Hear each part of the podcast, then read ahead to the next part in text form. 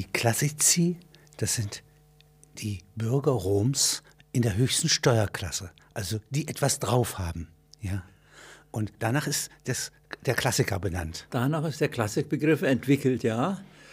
Ich meine, er hat, glaube ich, mehr Bedeutung. Wenn man äh, von Klassik spricht, dann meint man erstmal, da hat eine gewisse Bewegung ihre Höhe erreicht. Also was weiß ich, die Klassik des elisabethanischen Dramas, das ist dann der Shakespeare und die deutsche Weimarer Klassik und die Wiener Klassik und so weiter. Also eine Bewegung ist auf den Höhepunkt gekommen. Das heißt, es könnte grob gesagt auch eine Klassik der Romantik geben, wo die Romantik am besten ist, wo sie ihren Höhepunkt hat. Dann sagt man natürlich klassisch auch ein bisschen mit pejorativen Beigeschmack. Das Klassische ist so das Maßvolle und Gesetzte und Gesunde. Ein und nicht, Dogmatismus, nicht der Renaissance aufkommt. Ja, ja. Aber äh, und dann damit umschreibt man natürlich, dass man sich dabei ein bisschen langweilt. Und wenn man sich die klassischen Sachen näher ansieht, und das ist, deshalb bin ich ein ausgesprochener Verfechter des Klassischen, zumal ich oft genug in meinem Leben darunter leiden musste, wenn jemand sagt, wir haben da ein unbekanntes Werk entdeckt, das zu Unrecht vernachlässigt worden ist, das ist gar nicht klassisch, und dann hört man es und sagt sich, man wundert sich nicht, dass es so lange verborgen blieb. Und es versinkt dann auch wieder und wird dann 20 Jahre später mal wieder entdeckt, aber dadurch wird es noch lange nicht klassisch. Also wie gesagt, dies, das Klassische ist nicht das bloß gesetzte Maßvolle, das wäre ja tatsächlich ein bisschen kümmerlich, sondern es ist das Parallelogramm der Kräfte. Das heißt, es sind zwar große dynamische Energien in der Klassik, aber sie sind zu einem Parallelogramm zusammengefasst. Sie sind also formal Anführung, gebändigt Abführung. Und das kann man bei Beethoven sehen und das kann man natürlich auch bei Goethe sehen und das kann man bei allen bedeutenden klassischen Werken sehen. Die sind eben nicht äh, langweilig, sonst wären sie keine Klassiker geworden, sonst hätte man sie vergessen, sondern sie sind also ein Parallelogramm von Energien.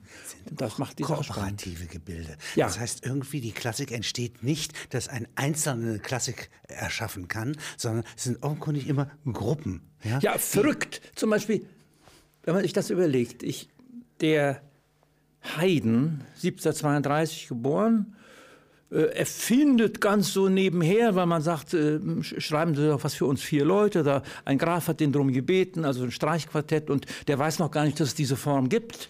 Und der ähm, macht das dann und schreibt eins, und dann sagen die, das war doch sehr schön, und schreiben sie noch eins. Und dann geht er nach Esterhazy und äh, dort äh, kann er also, der sagt, der schreibt er selber, der Haydn, ich habe also von dem Grafen gehört, der fand meine Sachen sehr schön und ich konnte ungestört arbeiten. Jetzt ich konnte was wieder vier hin. Ich ja. konnte was ausprobieren und dann schrieb er die ganzen Quartette und die Symphonien und ich musste originell werden. Na, also ich, es gibt viele Leute, die, wenn sie ihr Leben lang alleine sitzen, nicht originell werden, aber der Haydn sagt, weil mir niemand dazwischen redete und mir niemand den Mut nahm und so weiter, musste ich originell werden.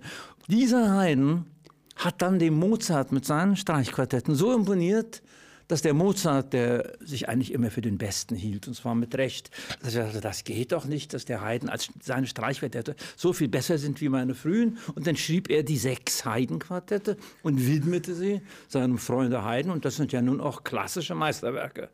Und der Beethoven sah die und er war ja Haydns Schüler. Und sie sah diese Quartette von dem Mozart und schrieb sich die Fuge aus dem Aldur-Quartett von Mozart sogar ab und schrieb dann als alles, als er schon alles andere probiert hatte, Streichtrio und Klaviersonate und was weiß ich, da schrieb er dann seine Streichquartette Opus 18. Aber das heißt, es ist wie eine Familie. Alle kennen den Haydn, der, der Mozart widmet ihm was, der Beethoven lernt bei ihm und während der Beethoven noch lebt, schreibt der Schubert seine wunderbaren Streichquartette und dann hört diese Tradition auf. Sie, wie Sie sagen, es ist eine, eine Gruppe und äh, das entwickelt sich dann auch übrigens in einer Stadt, so wie eben in, in, London, als der Shakespeare und Ben Jonson und so weiter ihre Tragödien schrieben. Oder in gewisser Weise wie auch wie in Weimar. Es ist, eine, es ist, ist mehr. Die, die Klassik hat auch, wenn man so will, etwas äh, Allgemeines und Universales in dem Moment. Und das Tolle ist, und darum sagt man ja auch klassisch, die anderen messen sich dann dran haben, haben sicherlich auch ihre Vorbehalte und so weiter. Aber äh, Streichquartette beispielsweise, wenn, das, wenn die jemand komponiert, ob das der Brahms oder der Schönberg oder wer auch immer war, oder der Bartok mit seinen sechs, die sind immer so, dass man durchaus spürt, die wissen, das ist eine noble Form, die ist auf ihre Höhe, Anführung, klassische Abführung, Höhe gekommen und daran halten wir uns, daran messen wir uns, da geben wir uns Mühe. Und da das Streichquartett äh, ja als Sache selbst äh, aller billigen Wirkungen entraten muss. Da sind also keine Trommeln und da sind also keine Blechbläser und so, sondern es kommt darauf an, einen vierstimmigen Satz schön zu schreiben, entsteht dann eine klassische Literatur. Ich kann daran nichts Schlimmes finden. Im Gegenteil, ich freue mich, dass es sowas gibt. Sie sagten beim Vorgespräch, man muss sich vor der Klassik nicht fürchten. Es gibt ja viele Leute, die äh, quasi mit mangelndem Selbstbewusstsein da herangehen. Und dann ist sie. Ja, ich glaube, das, äh, das hängt damit zusammen, dass die Klassik äh, den hohen Stil, den hohen Ton hat. Äh, die Klassik ist ihrem Wesen nach nicht direkt ordinär. Sie ist nicht, also auch nicht volkstümlich. Ich habe mir überlegt, als ich hierher fuhr, ob man ein schönes, bedeutendes Volkslied klassisch nennen kann und würde sagen eher nein, nicht, nicht weil es was Schlechtes ist, sondern weil zur Klassik auch sozusagen hm, eine, ein, ein hoher Stil der Kunstsprache gehört. Nicht ganz hoch, aber doch immerhin einer. Bei Schubert gibt es doch sozusagen äh, Stücke, ja, die so klingen, als wäre es ewig schon Lieder gewesen. Ja. Es sind keine Volkslieder, aber sie sind so ja, schön. Volkslieder, Volkslieder, zweite Dimension, also zweite, ja. zweite Naivität. Übrigens knüpft da der Schubert an nicht etwa an den, man denkt doch immer, dass ein, ein, Komponist, wenn er bei einem anderen anknüpft, als junger Komponist bei dem anderen Jungen anknüpft. Das stimmt aber nicht. Als der Beethoven so in der Mitte seines Lebens oder schon gegen Ende war, so 1814, 15, da hatte er so eine ganz lyrische Phase. Da schrieb er das Erzherzog-Trio und die Violinsonate G-Dur und eine Klaviersonate, die ausgesprochen gesanglich ist. Und das hat der Schubert übernommen, denn der war ja nur 18, 17 ein junger Mann. Er hat also nicht von Volkesstimme, nicht, nein, nein, aus, der Kunst. Ja, aus, der, aus der Kunst, aus einer Beethoven-Phase, die die den äh, Beethoven-Bedenkern Mühe macht, weil sie nicht richtig reinpasst. Bei Beethoven sagt man doch, es gibt den Jungen und dann kommt der große Klassische und dann kommt der Spätstil. Und das ist dazwischen eine große lyrische Phase gibt, wo, wo, wo der Beethoven melodisch ist und wo er nachdenklich ist und so weiter. Das, äh, dafür gibt es keinen Begriff. Infolgedessen, und da die meisten Leute gibt, weiß man nicht. Das war so zwischen Opus 90 und Opus 100. Und dann 101, da macht der Beethoven am ja leicht, das kann man sich merken, da fängt er quasi der später an. Aber dieser lyrische Ton, den hat der, es gibt zum Beispiel von Beethoven eine E-Moll-Sonate und der Schubert hat zwei Jahre später auch eine E-Moll-Sonate geschrieben, wo ein fast gleiches Thema vorkommt. Die hat er noch nicht zu Ende geschrieben, die hört nach zwei Sätzen auf, aber immerhin ist auch das ist dieses, dieses Familienhafte, wovon Sie reden, diese, diese Gruppe. Und gibt es so etwas, das gewissermaßen die plebejische Note, ja, die in der Klassik auch vorkommt, ja. ja. dass die auch sozusagen ein Stück in der Kunst bildet? Gut, das ist eine heikle Frage, weil äh, es gibt ähm, etwa bei Gustav Mahler den sogenannten Synkretismus. Das heißt ganz hoher Ton, religiöser Ton und, und, dann, und dann Militärkapelle und so weiter. Das, wenn das der äh, Schubert macht oder der Mozart oder der Beethoven, tun sie doch die Militärkapelle ein bisschen stilisieren, ist schon zu viel gesagt, aber äh, äh quasi ihres, ihres Plumpen entkleiden. Also Natur ist das ja, nicht. Nein, nein, das ist keine Natur. Nein. Aber das ist übrigens toll. Natur. Das ist aber toll. Die, äh, äh, sagen wir, Beethoven und Wagner waren ja wahnsinnig naturbesessen. Der Wagner, weil er einfach eine schlechte Verdauung hatte, der musste dauernd spazieren gehen. Und der Beethoven ist ja auch, der hat ja fortwährend äh, Pastorale und so weiter. Während der Mozart von der Natur überhaupt keine Notizen nahm. Der guckte nicht, äh, wenn der in der Kutsche war und fuhr durch die ganze Welt, da guckte er nicht aus dem Fenster, sondern er saß da und komponierte oder tat irgendwas. Also bei Mozart kommt grob gesagt die Natur nicht vor. Das ist, es ist kein Vorwurf, aber es ist doch auch, es ist doch bemerkenswert. Ich habe mir überhaupt bei der Überlegung gedacht, dieses psychologisierende Fragen, dass man sagt, es gehört das und das dazu, dass das und das entsteht. Der Haydn hatte keinen einzigen vernünftigen Lehrer, also ein gewisser Porpora hat ihn kurz mal unterrichtet, aber der lernte was. Der war ein totaler Autodidakt, wahnsinnig armer Mensch, äh, kriegt als, als, noch als junger Mann Prügel und so weiter. Und dann äh, entwickelte er also aus eigenem Genie eben erstens das Streichquartett, zweitens die Symphonie, drittens die große Form, viertens das Oratorium. Also unglaublich. Der Mozart ganz genau umgekehrt hat einen genialen Vater als Lehrer, der war ein berühmter Kriegt Violin. was geschenkt, ja. Kriegt was geschenkt, ist, er ist weltberühmt mit zehn, nach Europa berühmt mit zehn Jahren und so weiter. Das heißt, äh, die Tatsache, dass die beide sehr gut komponieren konnten, ist offensichtlich nicht irgendwie äh, psychologisierend abzuleiten, sondern das ist was anderes. Das Mal eine Frage an Sie. Also äh, es ist ja so, dass äh, 1787 äh, der Beethoven ein Stipendium kriegt von seinem ja. Kurfürsten. Ja. ja. Und er soll nach Wien. Ja. Und zwar soll er bei Mozart lernen. Das geht dann nicht, weil Beethovens Mutter stirbt und er muss wieder zurück. Muss zurück. Ja? Und dann anschließend ist Mozart tot, als Ja, ja, Beethoven dann der- hinkommt, dann wird er Haydn-Schüler. Aber nehmen Sie einmal an, er hätte jetzt nicht bei Haydn gelernt, sondern schon früher bei Mozart. Was würden Sie da in Staffette, in der Übergabe der Fähigkeiten, was sehen Sie da? Er hat am Mozart oft Kritik geübt. Und er hat ein bisschen gefunden, der, der Mozart spielt zu fein, zu, zu sehr staccato, zu wenig legato. Und ich finde das übrigens toll. Er, der Beethoven musste ja aus Wien zurück.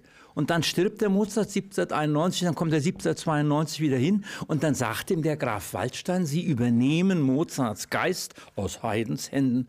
Wo ich mir sage, Donnerwetter, was so ein Graf damals wusste. Denn man, wir, wir lernen doch immer, dass der Mozart erst ganz allmählich bekannt wurde.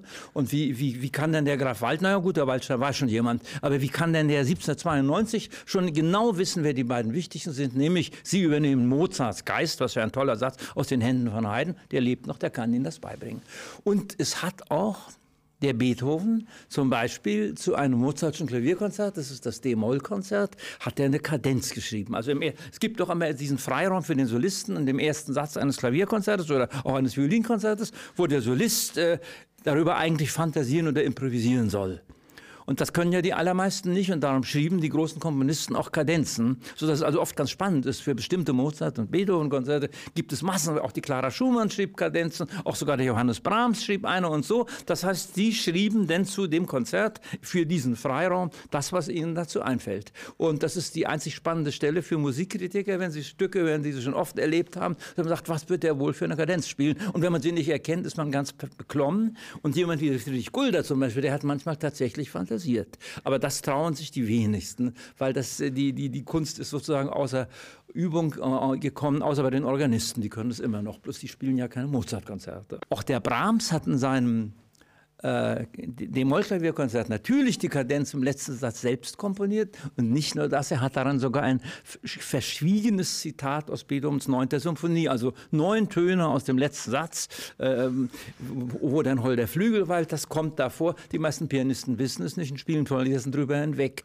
Das heißt also, die, die Romantiker waren schon so, äh, auch der Chopin, der ja nur weiß Gott äh, improvisieren konnte wahrscheinlich, hat in seinen Klavierkonzerten niemals Kadenzen zugelassen, während der Mozart und der Beethoven das selbstverständlich taten. Generös. Ja. Ja, na, die, das, ist, das war halt sozusagen äh, Konvention. Das, die Kadenz, da kann der andere zeigen, was er kann. Und warum soll man ihm das bieten? Was gibt es an wirklich großen Komödien? Also es gibt den zerbrochenen Krug, aber weiß man nicht, ob es klassisch ist. Ja, Goethe würde es wahrscheinlich nicht für klassisch halten. Und so witzig ist es ja auch nicht, also dass man sich ausschüttet vor Lachen. Nein. Und wenn der Dorfrichter Adam zum Schluss da im Schnee umherläuft Ja. und verlorener Mensch ist, ja, nicht? Ja. Das ist ja eigentlich auch eher tragisch. Ja. Ja. Der Kleist kann eben die Tragik kurz fassen. Ja, du hättest denken sollen, Eve ist brav, es wird sich alles ihr zum Ruhme lösen und ist es im Leben nicht, so ist es im Jenseits und wenn wir auferstehen, ist auch ein Tag, sagt die kleine Eve zu ihrem Liebhaber Ruprecht und er sagt, das dauert mir zu lange, Evchen. Aber die, ich Witzig ist das. Tot, zum Totlachen.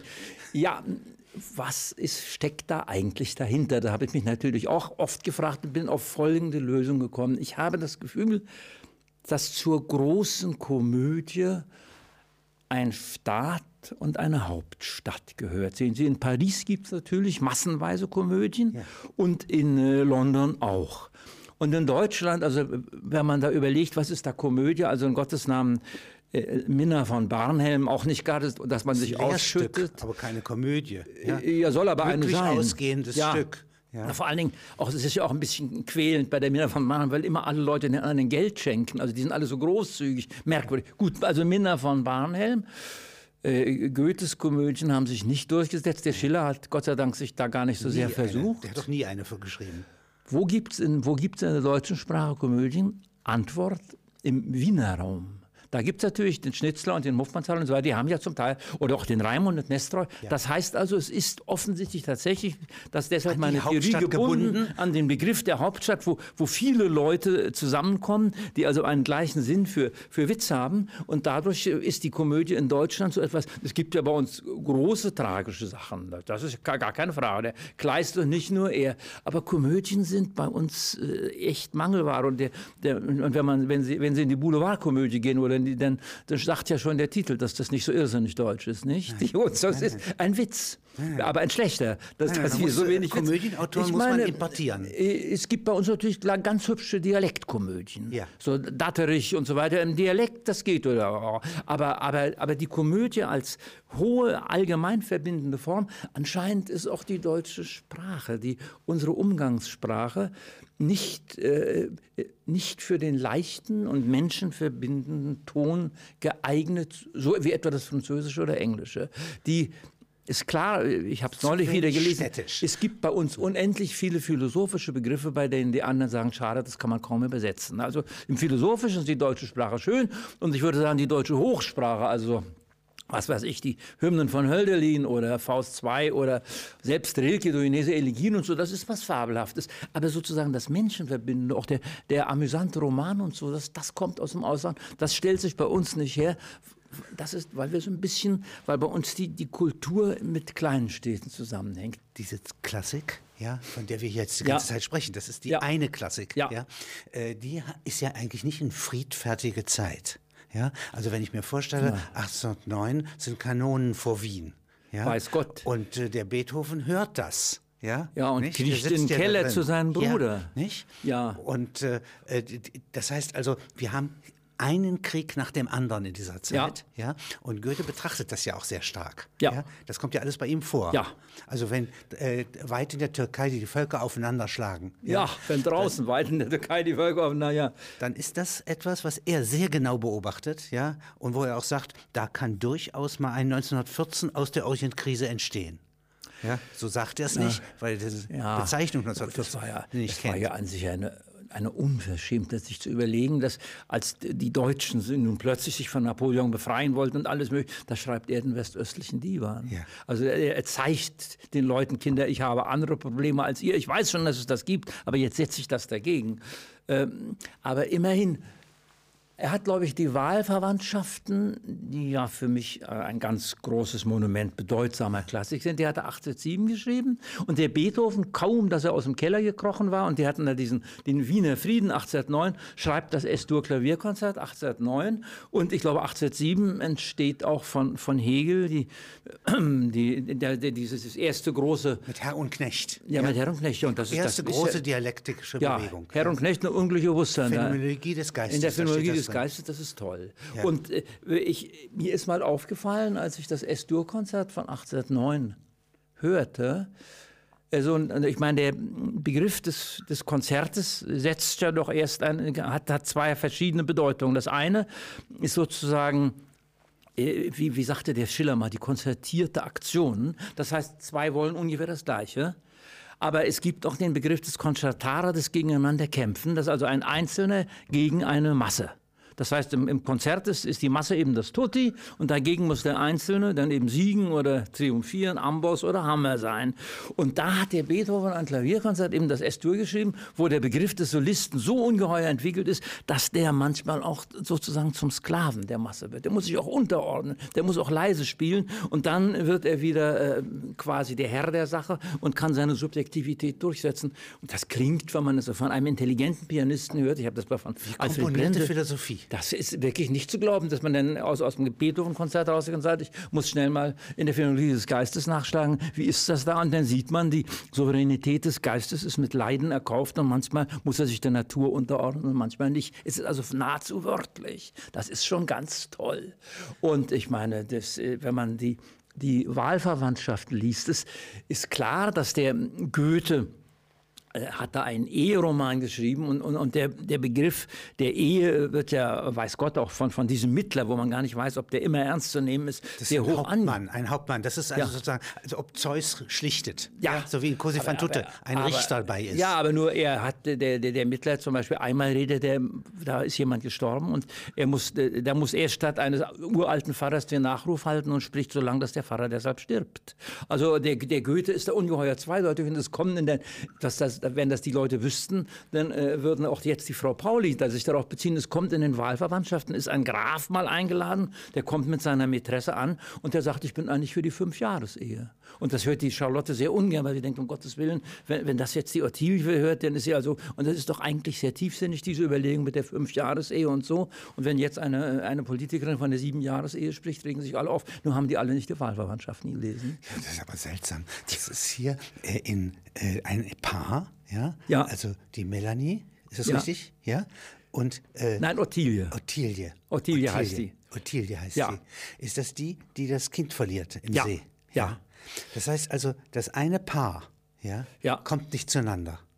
Ja, das gut, kommt erst das- im Jenseits zueinander. Ja, Ja. Das, ich meine, wenn man sich überlegt, dass da gesagt wird, dieses, der Goethe ist ja auch, das gehört ja auch zu seiner Art von Klassik, der Goethe ist ja auch wahnsinnig erotisch und befriedigt auch sehr voyeurhafte Interessen. Also von diesem Kind heißt es, es sei in doppeltem Ehebruch erzeugt. Das muss man sich überlegen, weil der, der Goethe schreibt auch äh, in, der, in, der, in den Wahlverwandtschaften, die, die beiden, wenn, wenn also der, der Eduard mit seiner Frau, wenn, die ins Bett gehen, denken sie beide so sehr an ihre jeweiligen Geliebten, nämlich sie an den Hauptmann und er an die Ottilie, dass das Kind, das dann zur Welt kommt, sieht also irrsinnig dem Hauptmann ähnlich und hat die Augen von der Ottilie. Und das ist, grob gesagt, geradezu peinlich. Und darum heißt es dann später, dass es im doppelten Ehebruch entstanden. Nur wenn mir dann jemand sagt, die Klassik ist immer so wahnsinnig harmonisch und hat nicht unsere Probleme, dann sage ich, ihr versteht sie nur eben nicht. Und da gibt es ein anderes Paar, ja, ein Ja.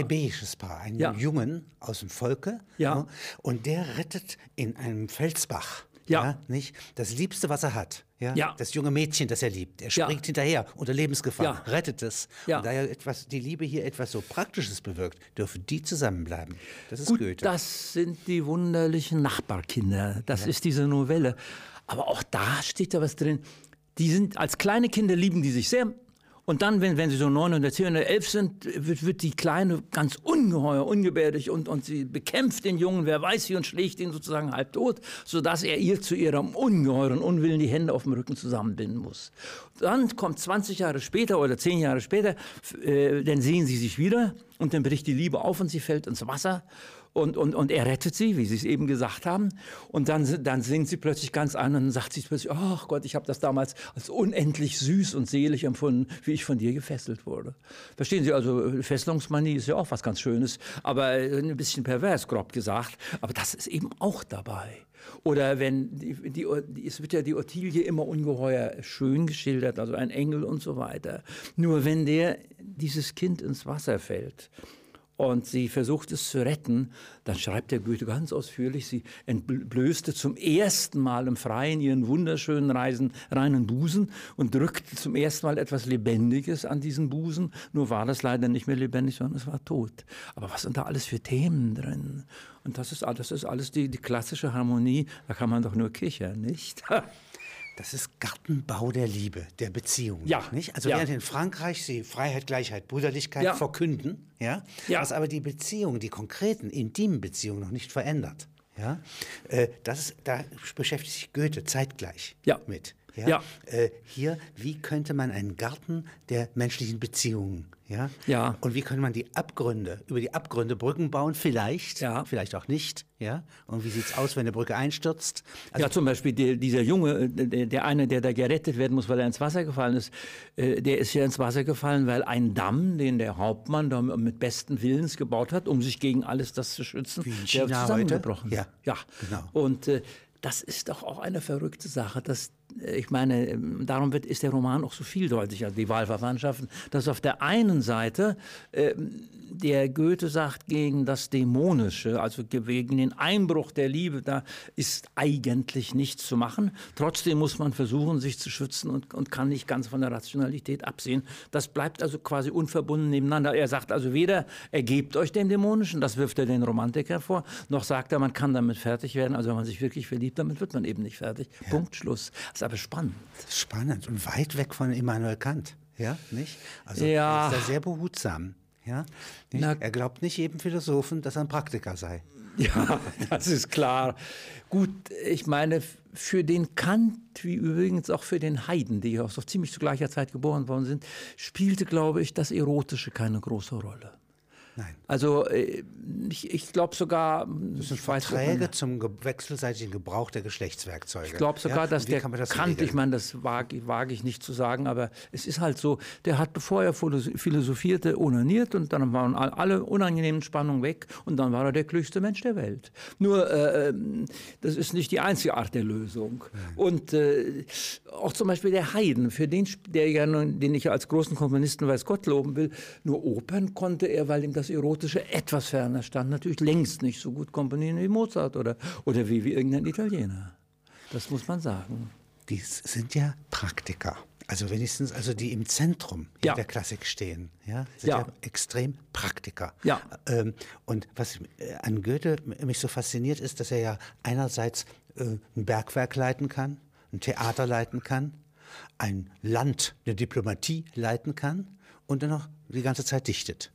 Ja. Ja. Es ist ja eine sehr, ähm, also die Gleichgewichte sind eine der Tugenden, ja, die ihn auszeichnen. Aber da halt so war, das gilt Ja. auch für den Wagner und für manche, anderen, der ja nun, weiß Gott, nicht gleichgewichtig war, die waren alle wahnsinnig fleißig.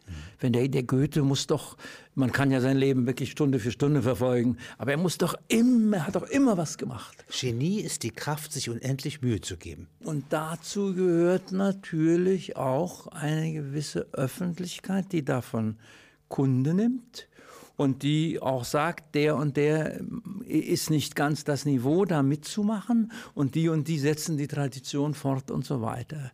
Und wenn wie im Augenblick ein bisschen die Gefahr besteht, dass die Öffentlichkeit eine solche Funktion aus irgendwelchen Gründen nicht mehr erfüllen kann oder will, etwa die Tageszeitungen, dann ist das das Ganze äh, in Gefahr. Dann, dann werden aus solchen Gruppen, das ist doch eine, eine merkwürdige Unterscheidung, werden dann plötzlich Sekten. Verstehen Sie, wenn, wenn, wenn kein Mensch mehr wissen will, was Bach komponiert und es gibt nur noch ein paar Leute, die sagen, ach Gott, zu Weihnachten hören bis Weihnachtsoratorium und zu Ostern vielleicht die Matthäus-Passion, dann ist, dann ist aus Bach, der ja im Moment noch ein, ein, weiß Gott, weltweit durchgesetzter Komponist ist, wenn das so wäre, dass man, äh, dass sich eine größere Gesellschaft nicht mehr wirklich drum kümmert, das war größere Gesellschaft, das sind 10 Prozent der Menschen, aber immerhin. nicht mehr. Wenn die Öffentlichkeit zerfällt, dann ist, zerfällt dann, auch Bach. Dann zerfällt, ja, dann wird es zum, zu sektierischen Sachen. Sagt man, aha, da, da ist so, so ein Oller, wie sagte der Adenauer mal äh, zum Abst, sagte, was, Sie wollen immer wieder zu Ihrem alten protestantischen Kantor. Da sagte aber der Abst zum Adenauer, Herr Bundeskanzler, reden Sie doch bitte nicht von Dingen, von denen Sie nicht verstehen. So habe ich ganz er mir selbst erzählt. Also da ist zum Beispiel bei Tacitus, was mich bezaubert, die Kürze. Ja? Ja, das macht ihn aber so schwer übersetzbar. Wenn, wenn diese kurzen Sätze von Tacitus, wo, wo also veränderte Formen, zwei, drei Worte, äh, ich meine, Nacht bricht herein, Ja. die Kaiserin auf dem See. Ja? Ja, Plötzlich Einsturz Ja. äh, des. Holzes. Ja? Ja. Das sind ganz knappe Sätze und jedes Mal ein fokussierter Blick. Als ob sie Gedichte komprimieren. Das gibt es bei Kleist wieder. Ja, die sind aber auch beide in dem Sinn, äh, würde ich mir überlegen, ob. Ich meine, die Kleistprosa ist schon klassisch. Ja. Also das kann man Ist nicht anders sagen. nicht? Das Ja. ist klassisch. Bei den Stücken, also äh, per- ein klassisches Drama ist oder nicht, würde ich nicht zu beantworten wagen. Nein, es nein. ist da vielleicht doch zu, äh, also zu anführungssubjektiv. Ist ja auch sehr entlegen, ja, dass die Liebe, ja, die Hunde, ja, Ja, auf ja. den Geliebten hetzt, dass sie ihn zerfleischen. Ja. ja und dann stehe ich wieder neben ihn- dem Zerfleischten. Und dass sie ihn dann essen will, ja, das ist Sind schon, das geht schon also verdammt an, an, an die Grenze auch des, des Aushaltbaren und Erträglichen. Ähm, Aber in der Kürze, ja, nicht, Ja. ist es sozusagen ein Punkt in dieser wirren Landschaft, ja, in der Menschen leben. Und wenn sie, und Medea ist ja was? ganz Na nachbarlich. ja, und, die, ja? und zum Beispiel, wenn, wenn die, die, die Protoe, das ist ja eine Freundin von der Penthesilea, die ist ja auch eine Fürstin. Und wenn die merkt, dass die Penthesilea wahnsinnig verliebt ist und, und, und also an, nichts anderes als drängt wie Kriege stehen, da sagt sie, da sagt die Proto ihr zu, zu ihr, also pass mal auf, du bist so in Flammen, wie du stehst, bist du im Moment nicht geeignet, unsere Führerin zu sein. Und darauf müsste die Penthesilea, also jemandem, der sich furchtbar aufregt, dem ins Wort zu fallen und zu sagen, sei vernünftig, das bringt nichts. Und das bringt auch der nicht. Die, die Penthesilea schimpft also entsetzlich auf sie und sagt, ach, bist du so feige, willst du nicht mitmachen und so weiter, ich kenne dich gar nicht so. Und dann fängt die Protoe schrecklich an zu weinen. Und dann geht aber die Penthesilea auf sie zu und sagt, du bessere als Menschen sind, also willst du mir folgen? Und die sagt in den Orkus dir. Also das ist dann wieder so menschlich, dass man sagt, Donnerwetter. Aber das sind doch sehr gute Verse, ja, nicht? Also Ja. so eine kurze Antwort. ja, Ja, du, in den du bessere als du Menschen. bessere als Menschen, sind. Ja, Das das, kann toll. eigentlich kein Ja, Mensch. da ist man gerührt. Und das wäre sozusagen eine äh, die Kürze, die Kompression, ja, Ja. eine neue Zeit, ja, fordert auch äh, kürzeren Ausdruck, ja, pr größere Prägnanz, ja. Ja. Was äh, äh, Goethe hier mal sagt, ja, äh, dies ist äh, da spricht er von Beethovens Musik, ja, sie sei energischer, ja, leidenschaftlicher und komprimierter. Ja, das hat er 1812 in Teplitz gesagt. Energischer und Leidenschaftler habe ich noch nie einen Künstler gesehen.